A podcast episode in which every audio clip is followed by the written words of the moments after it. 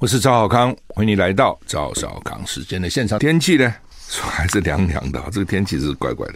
像昨天外面很热，因为有大太阳，但进到房里面呢，还是凉凉的。但出去觉得哇，好热啊、哦！在房里面就不觉得啊、哦。今天啊、东北季风增强，所以呢，北台湾天气转凉，一早起来看就阴阴的啊。北台湾天气转凉，白温高，白天的高温大概十八、十九、二十度了啊，还好啊。那南部就高了啊，南部有二十五到三十度啊，中部及花莲是二十一到二十五度。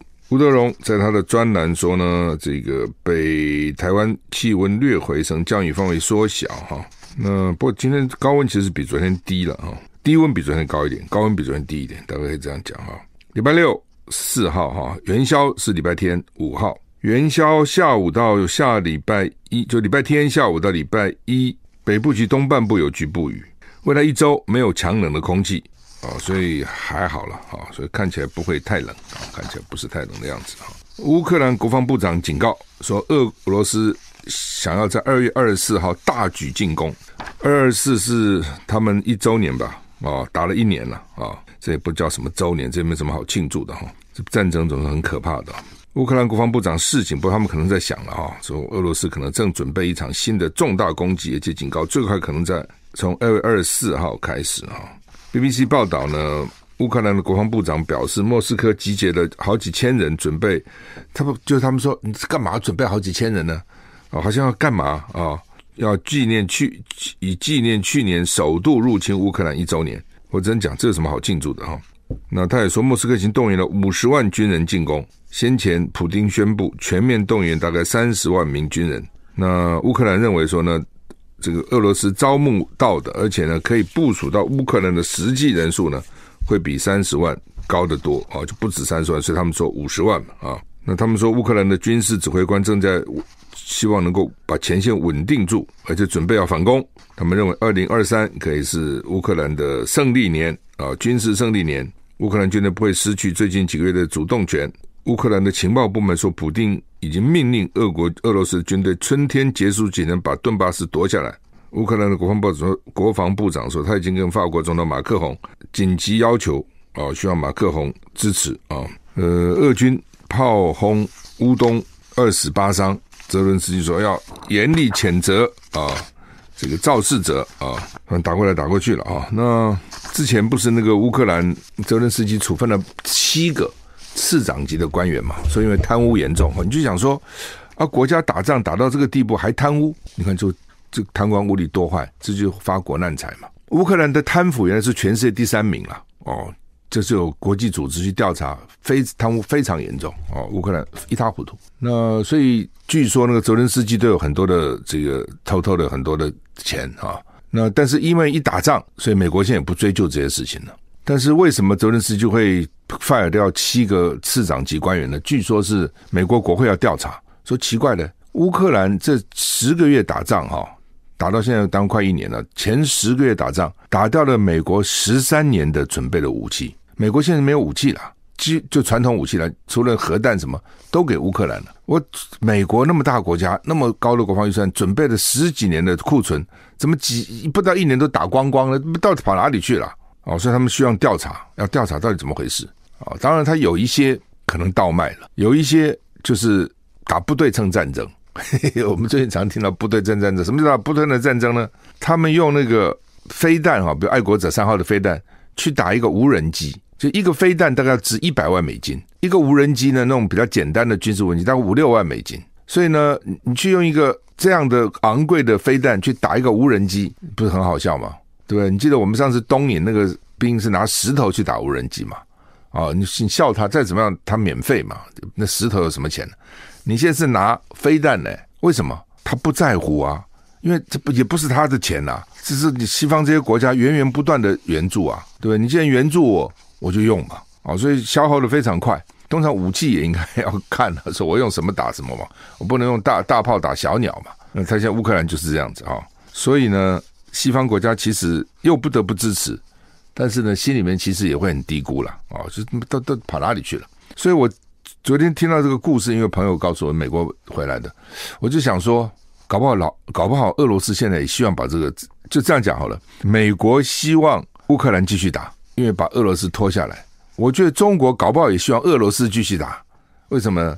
把乌克兰拖下来。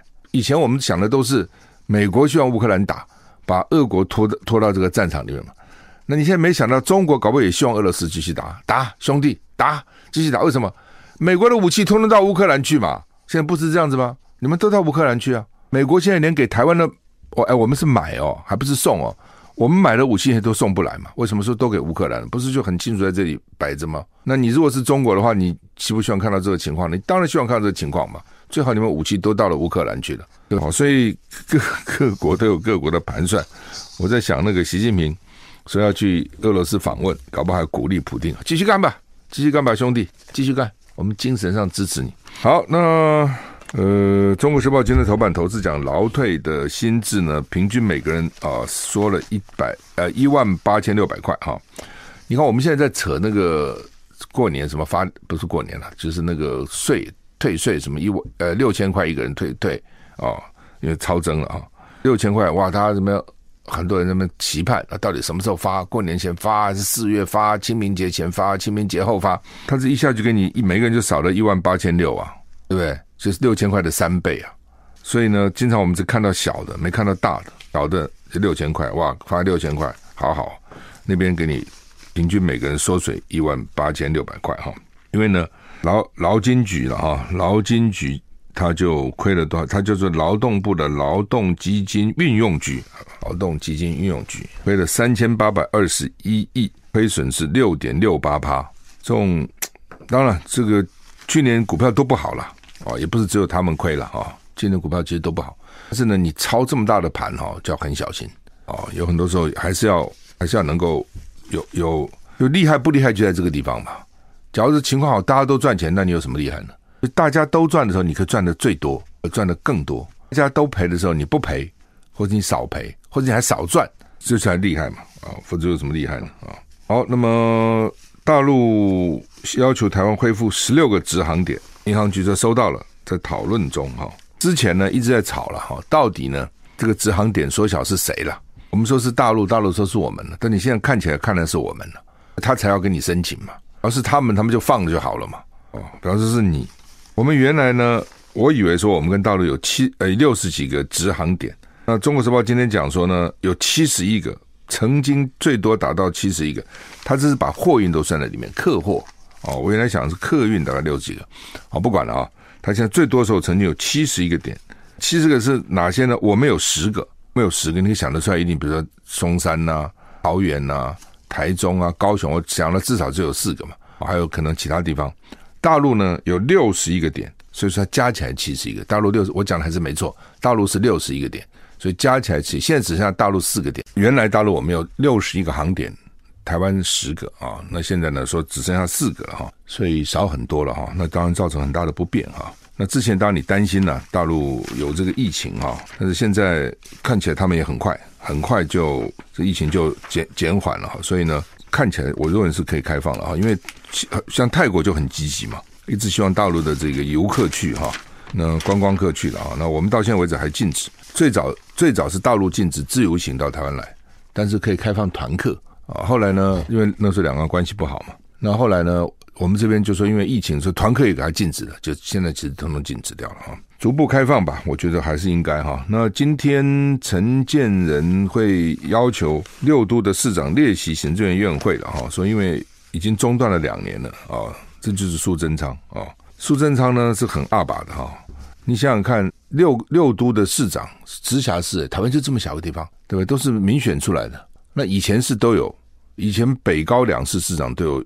获邀到行政院会了啊。不过当然了，后来呢，因为北高市长大概也很忙了。后来我看他们也不见得都去啊，因为到行政院会讨论很多事情，可能跟北高也无关啊。所以呢，北高市长有的时候也派那个副市长去代表，但至少还有一个副市长去参加行政院会。那我相信，如果这个案子是跟北高有关的啊，市长应该是会去的。那不管怎样啊，最早的时候呢，那时候我。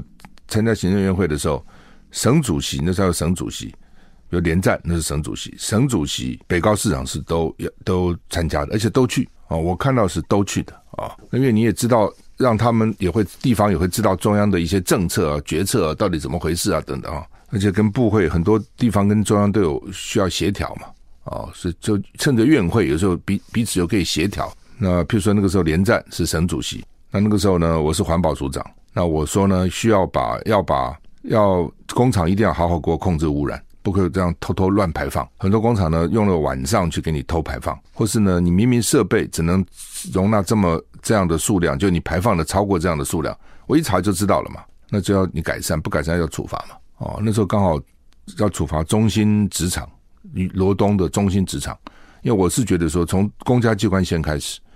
啊，你给我乱排乱污染哦，我先罚你，那民间才服气嘛。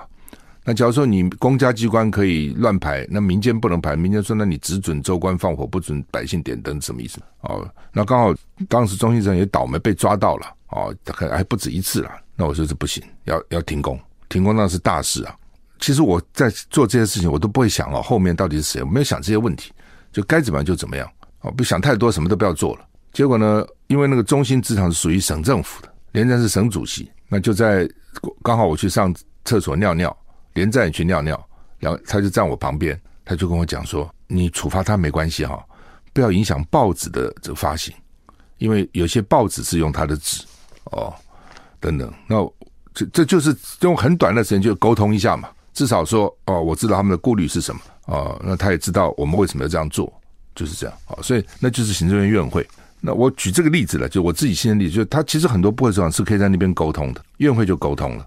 比如有时候我要我有有一个我以前的助理在在立法院环保署呃在立法院跟着我，后来外交特考考上了到外交部去，那他希望到环保署跟我，那外交部不放人，好不容易一个优秀的青年啊、男的哦，怎么可以放呢？那就这个院会层我就找前副跟他讲说，我要要这个人。哦，这这都是沟通嘛，利用院会时候沟通。平常的话，你各忙各的，你怎么怎么可能把部会首长都聚在一起呢？啊、那呃，所以我就不懂啊，就是为什么苏贞昌要把他们停了？理由就是什么疫情啊什么的，疫情你会在乎多六个少六个吗？那所以呢，我我这个我在我评论骂了好几次，我就是很奇怪嘛。那这次啊、因为礼拜四行政院开院会，所以呢，说他邀了六都的市长。那我想六都上都会去了哦。那至于说以后会不会去，不知道，但是不重要。为什么呢？他至少有副市长会去了，大概不会，通常大概至少都会派个副市长去哈。那昨天陈建仁大概到不同的党团去拜会立委啊等等，礼貌上嘛。哦，赖世宝就跟他建议啊，说，哎呀，六千块发一万块。那陈建仁的讲法说呢，均分不付公益，你讲的什么鬼话？那这话你干嘛发六千呢？你六千不是也是均分吗？均，如果你说要均分不付公益，这是不管多少钱哦，你一百万也也也是，你一万也是，你都是均分嘛，哦，所以那既然你现在六千都均分了，那你一万为什么不能均分呢？所以这个理由不不通了，懂吗？你可以用别的理由啦，哎呀，我们钱不够啦，我们钱用别的其他地方用处啦，哎呀，我们现在今年经济怕出问题啊，哦，去年超增，万一今年短增怎么？我们预留一些啊，等等，看情况啊，好不好啊？这是种讲法嘛。均分不符公平的这一句话，好像一副这个他多夫和公平正义。那你六千为什么均分？你六六千也是均分嘛，不是很奇怪吗？你平常哦，你排富是可以的啦。这个事情为什么哈排富比较会有争议哈？因为这是超征税嘛。你从这些人拿的税，你到底只能还这些人呢？理论上你是从谁拿税，你要还他。你现在已经是均分了，对不对？那那个交多交税的人已经不讲话了，就好吧？你多收我的税去还给大家也就算了啊，财富平均一下。那你现在还跟我讲说不符合正义，那什么叫正义呢？这看什么状况嘛。有些时候的确哦，比如说我要这个这个减少这个钱，这样那个钱，那富人就算了，这不用减少，你多付点没关系了。那你这个是抽人家的税，你现在多抽了。这不一样的状况，我们休息一下再回来。好，那么很难得，我们今天现在请到了吴兴国先生跟林秀伟小姐在我们的现场哈，两位好。哎，周先生好，大家早，大家早。是，那么呃，你们你们是当代传奇剧场，对不对？是的啊，那马上要有一个新的戏推出来哈，叫做《西王母女神》。对，女神西王母啊，女神西王母，女神西王母啊，都可以。那呃，在在台湾，大家不少庙都有拜这个西王母，两千多座，有那么多，有有哦，就是。那到底这个故事是什么？为什么挑这个西王母来来排这个剧呢？这个剧很很大的一个剧，对不对？我来说，我来说，因为吴兴国最近太辛苦了，喉咙。对 喉咙有点伤到，因为我们整个戏台上是四十个演员在演出，其中有十七个舞者。那为什么呢？这个因为它是个神话剧，是，所以里面有像呃他在演这个周穆王跟西王母的故事，是，所以有周穆王驾着那个比那个保时捷还厉害的那个八骏马，哇，对，去拜访这个瑶池里面的西王母，是，然后那瑶池里面还有七仙女，所以这里面又有舞者，然后有歌剧的演员，然后有这个呃京剧的演员，有呃总共加在一起大概四十个演员在舞台上。哇。这也是个很大阵仗的演出，大阵仗、大成本呢，大制作哈。对对对，然后呢，它是从《山海经》出来的，因为我们知道台湾的庙里面的西王母，它是带，如果你有病的话，很多人会去呃求这个健康；如果呢你希望有爱情，你会去求爱情；如果你希望有小孩，呃，现在少子化嘛，管的真多啊。对对对对对，然后她就是祝生娘娘这样，是，然后她又是法律女神，因为像希腊的雅典娜，如果你做坏事的话，她会惩罚你。对，所以这是完美的。女人的女神形象，那各种角色于一身。对对对，那她整个整个神话事实上从七千年过来的，所以在甲骨文里面有记载她的故事。然后就说她前身是一只白色的白老虎这样。然后整个西王母她其实是一个女女帝国的一个代号，女巫国的，所以她是一代传一代，就像总统女总统那样子一直传下来。对。那我们讲的就是说五千年前的西王母，她呢，呃，因为她在黄帝战蚩尤的时候，我们故事第我们总共十二场戏。很快，像翻翻动漫一样，因为这次有加一些科技影像嘛。是。那所以第一场就是是呃皇帝战蚩尤，然后呢皇帝战不胜啊，那就靠女神，然后他派这个九天玄女都下来帮他的忙，这样。然后呢，九天玄女现在很热门。九天玄女，九天玄女是他的徒弟啊，他身边有很多徒弟，所以他会惩罚那个坏人，这样。九天玄女 对。然后呢，他就派他下来，然后呢就是打赢了这个蚩尤以后，他因为他怀孕了，嗯。然后就从天上被打下来，一打下来就跳到那个周朝了，就是这天上不晓得这个天上跟人间的时间是不一样，是是。然后他生下那个圣婴以后就被阳神接走了，那接走以后等到他长大，所以我们演的是一个十七岁的少女西王母。其实我们有这个想法，是因为我知道前一阵，因为我有小孙女嘛，她非常爱那个 Let Let It Let It Go Let It Go 的那个 那个那个呃呃，应该冰雪奇缘嘛，所以我们希望创造一个。呃，我这个我们自己的女神出来，所以呢，啊，后来她长大了以后，她回到她的虎族了，然后她发现她的虎族部落呢被欺压。那像我们就用台湾的原住民的元素放在那个，就像阿凡达那样子，就是说，然后他他大家去拯救他的族人的时候，因为他还没有那个勇气，所以一直遇到的这个周穆王也要来经，正好骑八骏马来经过的时候要救他。可是可是周穆王呢，看起来外表很帅啊，他是个帅男，可是他没有那么强的能力。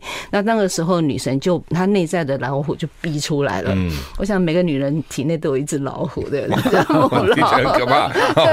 我们常说“女为弱者，为母则强”，其实一样，在有些情况下，对她要保护她的族人嘛，她就逼出来以后呢，然后反而这个呃，到后来她才发现说，哦，原来我是。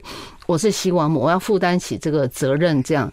然后后来他们就去打那个阴神，因为那时候阴阳大战，就有点，我们还要还是把那个大自然的气候变迁放进去，所以等于是日月颠倒，然后阴阳大战，然后阴神就派了那个三头蛇，因为《山海经》里面有什么翼龙啊、三头蛇、恶兽，所以我说这个戏很像魔界，你知道吗？它很多怪兽都会跑出来，然后去打的时候就。不小心，那个那个周周穆王就中毒了。然后他们虽然说打赢了这个三头蛇，然后就把周穆王带到瑶池。你知道瑶池里面就是有七仙女来看管，然后他们去诱惑那个周穆王，希望他选一个。嗯，那幽穆王。西呃，那个周穆王没有选他们七仙女，他就选那个这个西王母了。然后他们俩正正好要化干戈为玉帛，要变成呃结为这个爱的爱的这个结盟的时候，正好青鸟来报说，哇，他们的天柱，因为天柱正好台湾有那个一零一大楼嘛，所以这个故事很有意思。他好像窜到蓬莱仙岛去了。对我们来讲，昆仑仙山就是我们蓬莱仙岛这样。所以为什么西王母会从这个呃？呃甘肃那边会降临到台湾来，嗯，因为他就是游游云游四海的时候看到这个花莲，哇哦，看到花莲，嗯，花莲很美，他就下来了，是，所以他就降临在花莲，所以我们第一座庙这个花莲的圣安宫，嗯，就是西王母庙，对，然后呢，他这个后来把就是用药，就是瑶池里面就是要一个药池嘛，所以呢就把周穆王救活，然后他们后来就回去去拯救他们的族人，因为他们的天柱被打垮了，嗯嗯，然后灵珠呢，天柱里面有这个历代圣母的这个呃呃灵魂在里面，然后变成一颗那个透明的灵珠，然后杨神就告诉他说，你只有吞下那个灵珠呢，你全身发出光明的这个仙体，你才可能把邪恶的力量给逼退。然后呢，可是当然周穆王就就舍不得他，就说你不要吞，吞了以后我们两个没办法结为连理了。但是他还是决定化小爱为大爱，照吞，对，照吞，吞了以后他就变成仙了。然后到最后，我们最后整个戏呢，就在他们两个爱情的爱情的这种传述之歌里面，有一个大合唱大结束。这样，你刚刚提到花莲哦，哎，突然想起我我我那时候在环保署服务，有一次跟郝柏村院长，我们坐专机行政专机到花莲去视察。那我不知道它跟一般的飞机那个是不是那个路途不一样，还是一样的，飞得很低。哇，我就看东海岸那个漂亮，那海。打到那个岸边，因为沿岸很多嘛，哇，我觉得这么美哈，这是世界级的风景哈。所以你刚刚说，突然希望我们看到了 他，我你刚才讲，我突然就回想到当时我看那个景，真漂亮，那个那个景色。我们会做这个戏，是因为我们我们知道嵩山有一个慈惠宫嘛，是是，他慈惠堂，嗯嗯，呃，西王母的那个他十七岁的名字就叫慈惠。小时候的名字叫慈惠，他还没成仙的名字叫慈惠，但他又又是很慈悲，然后施于这个世人恩惠这样，所以呢，他们呢就是有一天去呃寻根嘛，寻西王母的根，就在这个天山发现西王母的遗址，所以在那边建了庙。是，对。好，我们要休息了再回来。我是赵少康，欢迎回到赵少康时间现场。刚刚我们林秀伟女士呢，跟我们介绍，她是制作人哈，编剧，好吧，编舞，编剧、编舞、制作，哇，这个很 比较省钱呢，都自己干了，不用付薪水的那种，对对对。那吴兴国先生是艺术总监跟执行导演啊，哎，没有，他是导演，导演跟主演，导演跟啊主主角也是嘛，哈，主演也是。你们有什么双生双旦是吧？对对对，我看到介绍就有双生双旦哈，那。要不要介绍这个角色？哪一位来？兴国兄，我呃，我我们现在成立一个青年团队，是哎，他们已经有成立专业的七年了，是是。上次那个美猴王也是是吧？哎对，就叫青呃新传奇青年剧场啊，哎，有大概有十几个年轻演员，是啊，那我们极力培养他在传统上面去学一些经典。是，哎，学完经典以后呢，现在等于是这个是一个新戏了，嗯，哎，这个新戏找了那卢亮辉老师来写的音乐非常美啊，我们我觉得是我们在讲西王母的年轻时代，她怎么立志变成了 女神这样子的一个这个过程，嗯，那我我也借这个机会去把。年轻的演员拉拔起来。是。啊，那我的学生那个朱伯成，嗯。啊，他在前年跟我磕头啊，嗯，然后他已经跟我学了十年以上了。哦，哎，所以呃还有那一些呃那年年轻的花旦青衣啊，叫黄若琳啊，呃陈允文呐，陈允文他们两个人呢，呃前后的西王母。我跟朱伯成两个前后的周穆王是，嗯，那我觉得呃看起来好像呃我们老一代的跟年轻一代的啊结合起来唱，嗯，我也训练他们去演一个歌舞剧，是，哎，因为呃京剧的腔调跟那个一般的不不太一样，嗯嗯，哎，那我们这个比较呃比呃还比我觉得我说音乐剧啊，可能比较接近歌剧的音乐剧，是，因为它里面有女高音唱，哎，男高音，那男中音，男低音，嗯嗯，这个男低音我们在。京剧里面没有的，所以我们都是外聘，比较高，声音比较高，是吧？反而这个是我们是外聘。哦，哎，就是里面的那个圣母啊，就西王母的母亲啊，还还有那个族群的大祭司啊，那个都是男低音，女中女中音。哦，女中音，阴神是男低音，超男低音，阴神阳神。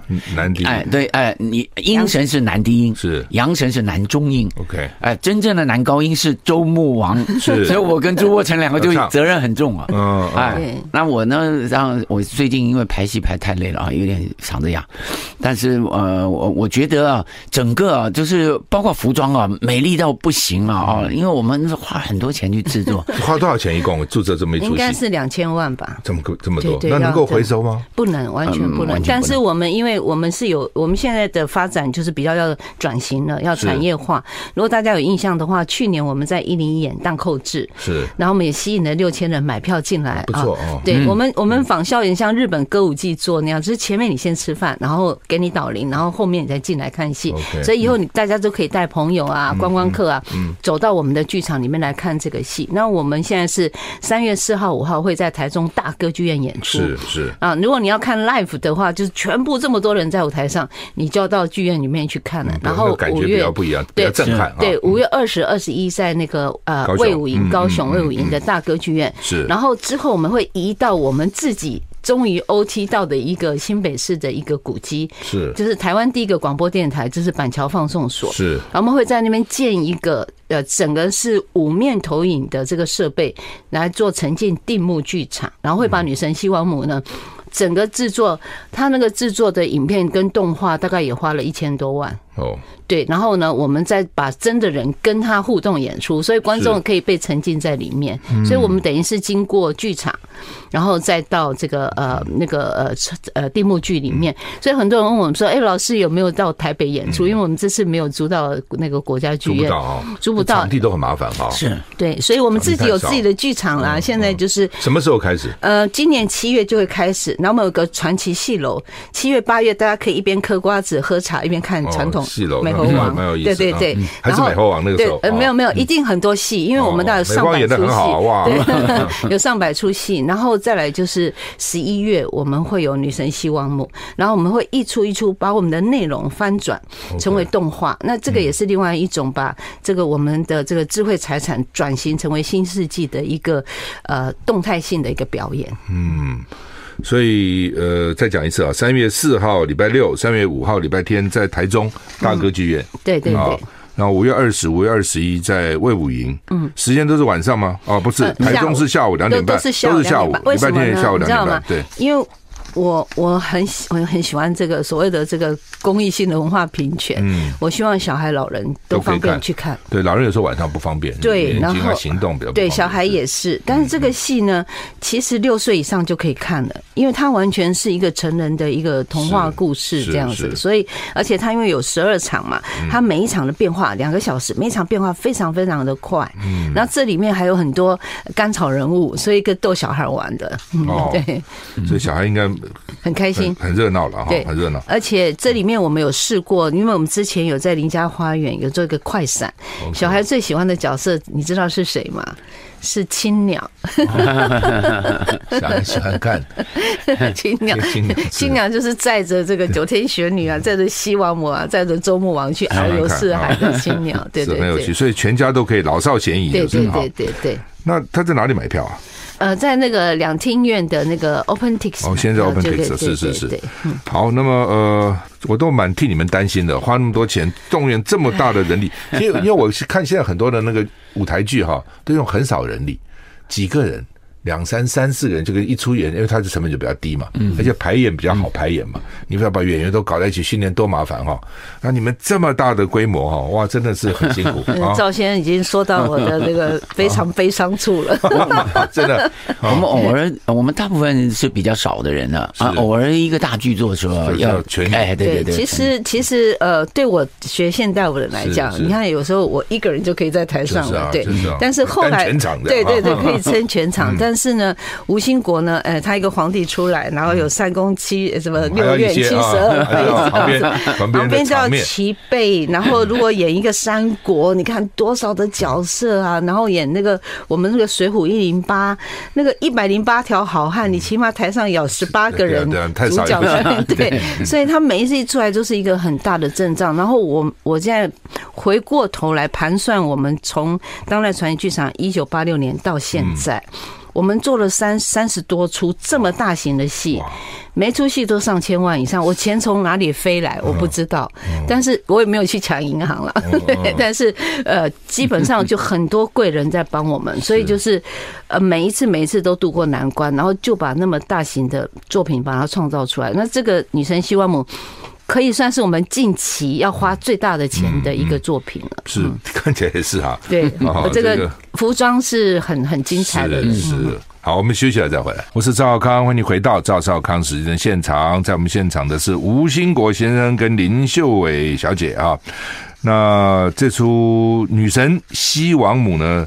她的总监跟导演还有演员其实都是吴兴国哈，然后制作人、编剧、编舞是林秀伟。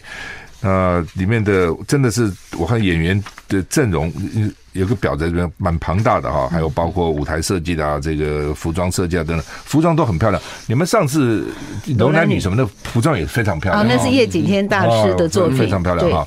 那呃，所以三月二十呃。二零二三就今年三月四号礼拜六，三月五号礼拜天下午两点半，在台中大歌剧院。对，然后五月二十跟五月二十一下午两点半在高雄卫武营。对，那台北要十一月看我们的定目剧场。是，那在板桥。对，放送所。对，有一个定目剧至少。等于是每天都会演，对对对对对，我觉得那个也蛮好的哈。嗯，像好莱坞什么，我们经常看到一个戏院演一个剧，一演演十几二十年这样。可以吃饭，可以喝喝茶，喝咖啡，对对对对，蛮好的哈。嗯，祝你们成功哈。谢谢。那呃，这刚一一直谈到双生双旦年轻演员，这年轻人的培养也不容易吧？是是，因为他们本身就那个呃做科啊，就是剧校要八年。哦，在剧校就读八年，对对，八年，从小学的五年级开始。那现在高中好找吗？不好找，现在不好找，连剧校招生都不太容易，是不容易吗？哎，然后我觉得老师训练起来也也很辛苦啊。以前还可以打骂，现在也不行。对对对对对，哎，这不行，爱的教育。对，爱的教育里面要呃传承那个。你们那时候训练时有没有打打打？有有有，我这我还是私立的时候，哦，打得很凶。哦，这样子。哎，每天只要别人错，你也挨打，就一起打同行，连坐连。坐连坐 啊，这是很辛苦。我觉得我们就是在那个察言观色、怕打、怕骂的那种情况长大，所以我们很敏感，一直到今天啊可以坚持。那现在怕年轻人啊，他们就碰到一点小小的问题，可能啊，或者说呃薪水不够啊，或者外面吸引力很大啊，我马上哎对，是，所以这上面我们还是很鼓励他们，因为我觉得。做表演艺术是一个很伟大的事业，是。哎，你怎么样把一个过去的人、过去的事迹啊，不管他是小民百姓还是英雄伟人，你要重新诠释一遍，让观众完全投入，认为你就是他，而且很崇拜，很觉得你很伟大，然后站起来给你鼓掌。我觉得太难了，对，太难了，因为我们从来不能演自己，但是我们要靠自己去演。他提到站起来鼓掌，我倒要分享一下，说为什么我们这一批新传奇的年轻人。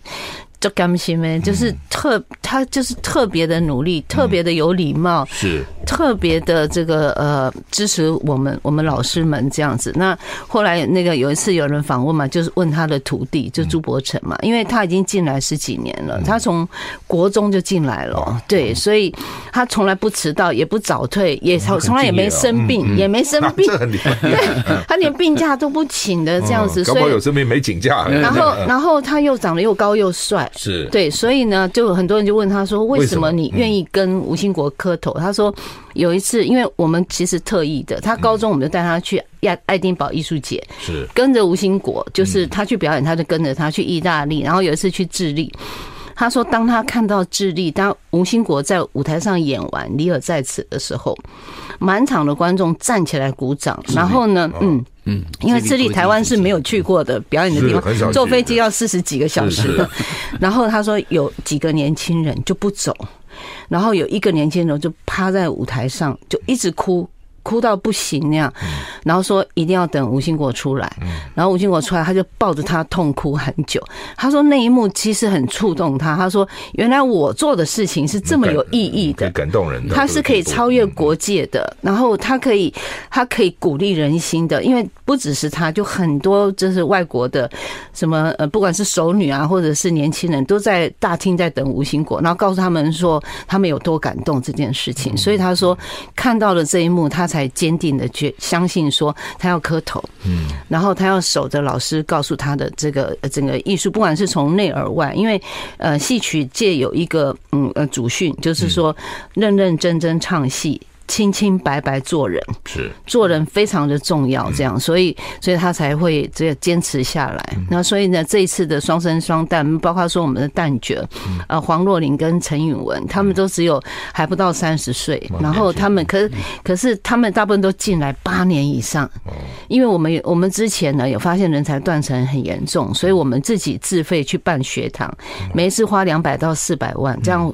大概花了十年，嗯，然后把那个断层的情况把它挽救起来，所以我们现在京剧界还不错，有三四十个二十多岁的年轻的演员顶在那个地方，嗯，所以这个也是我想很多老师共同努力的结果。那当然也要这群孩子，他们愿意追求，他们看到什么叫做精彩，嗯，然后什么叫做永恒，所以这呃，所以我们我觉得说，像这次用双生双旦，因为去年好多次。本来要演出了，然后主主角生病，哎呀，这要命了。对，所以我们这次才决定说，好，那我们就用双生双旦，反正谁生病谁就上去顶，还可以带啊。对，因为只要女神希望母出出状况了，或者是周母往出状况，这个戏要退票，所以去年真的蛮惨。去年几次啊？四次。嗯，而且暴风雨怎么都没演出去，都没暴风雨，两次都没演成。哎呦，对，都在国家剧院准备了半天，对吧？好不容易接到那个场地，好不容易排演，对，还有乐团，大乐团二三十个人，然后整个舞台上三四十个人，所以都是费用嘞，也都是开销哎，没错。所以我说，真的是老天爷非常的嗯帮助我们。然后西王母也跟我说，他说我不要太担心，会有贵人出现来帮我，大家买票进场来看我们表演，对对对，一定要看，看起来是你们这么有诚意。而且这么花这么多时间，嗯嗯，哦，从挑其实要。排演什么都是要很很费心的去挑选，对不对？对，尤其是像八骏马好了，因为这整个整个戏呢，它其实是舞剧，它有很强大的舞剧，因为像那个百老汇的音乐剧，它每一场都是舞剧，好看呐。对，所以它有十七个男女舞者，然后比如说像八骏马，你大跳起来要一百八十度啊，然后你要跳的非常有精神这样，然后七仙你要长得一模，就是几乎齐高，然后长得很漂亮啊，身材又要很好，那你就要一直去。去精挑细细选，哪里找这些人？我在想，哦，那挑了很久。现在有很多舞蹈外舞蹈界的呃那些学生，其实他们呃在大学里面或者毕业出来，其实我们表演艺术其实是很艰难的啦。很辛苦。那他们有很多学生训练出来，我们就可以从里面挑啊。对对对。那我的太古踏舞团也慢慢在恢复，因为我们优秀的舞者，我们放送所也会有舞蹈馆。是，所以我女儿来接我的舞蹈啊，太古踏舞团，然后这个朱伯承来接我们的沉浸剧场，是，所以我们都安排好了接班人的 制度了，对对对，这蛮重要的，很开心。我一直在想说传承怎么办，对不对？嗯，对对对。如果小年轻人都不学，或是学的不够精，这就麻烦了。所以就是希望大家来他们。每天早上是练呃传统的基本功，嗯啊，然后再把传统的经典戏拼命的背，要扎靠啊、打靶子啊、什么啊、唱念做打。然后下午我们就说希望我的每一个角色，嗯，一点一点的排，然后晚上整体的全部的人来一起排。哇，所以他嗓子都哑了。对，他从他每天都是，尤其是寒假，你知道吗？他就还不会放过他们，就是从早到晚这样。不过我还是要特别推荐我们的康延宁老师，是他的服装都是手做的，然后他每一套服装都可以上博物馆去展览的，这很漂亮。我光看那个照片，我就。然后他把世界的文化都融合在整个服装的角色里面，所以你看到有些云南的色彩、原住民的色彩，然后汉族的色彩，然后还有东南亚的，像那个巴厘岛的那种泰国的感觉，你有没有看到？就是非常的这个神奇传说的这种画面，对，像泰国也像是对。那因为他是从日本的 Kabuki 的训练里面过来，所以他的服装都非常非常的精美。康延岭老师哈是美术指导、服装设计，对对，就是他哈。是看你把所有的要角都集中了哈，所以我们的听众朋友有兴趣哈，三月四号。三月五号，礼拜六、礼拜天下午两点半，在台中大剧院；五月二十跟五月二十一，礼拜六、礼拜天下午两点半，在台呃高雄的魏武营哈。对对对。那一方面好好剧啦，要大家去看哦；一方面也是支持，我觉得这个很重要。因为尤其在疫情之后，真的是受伤还蛮重的，对，所以希望大家多要来支持，让这个传承艺术文化能够传承下去哈。好，今天非常谢谢吴清国先生跟刘林秀伟小姐接受我的访问，谢谢，谢谢，谢谢。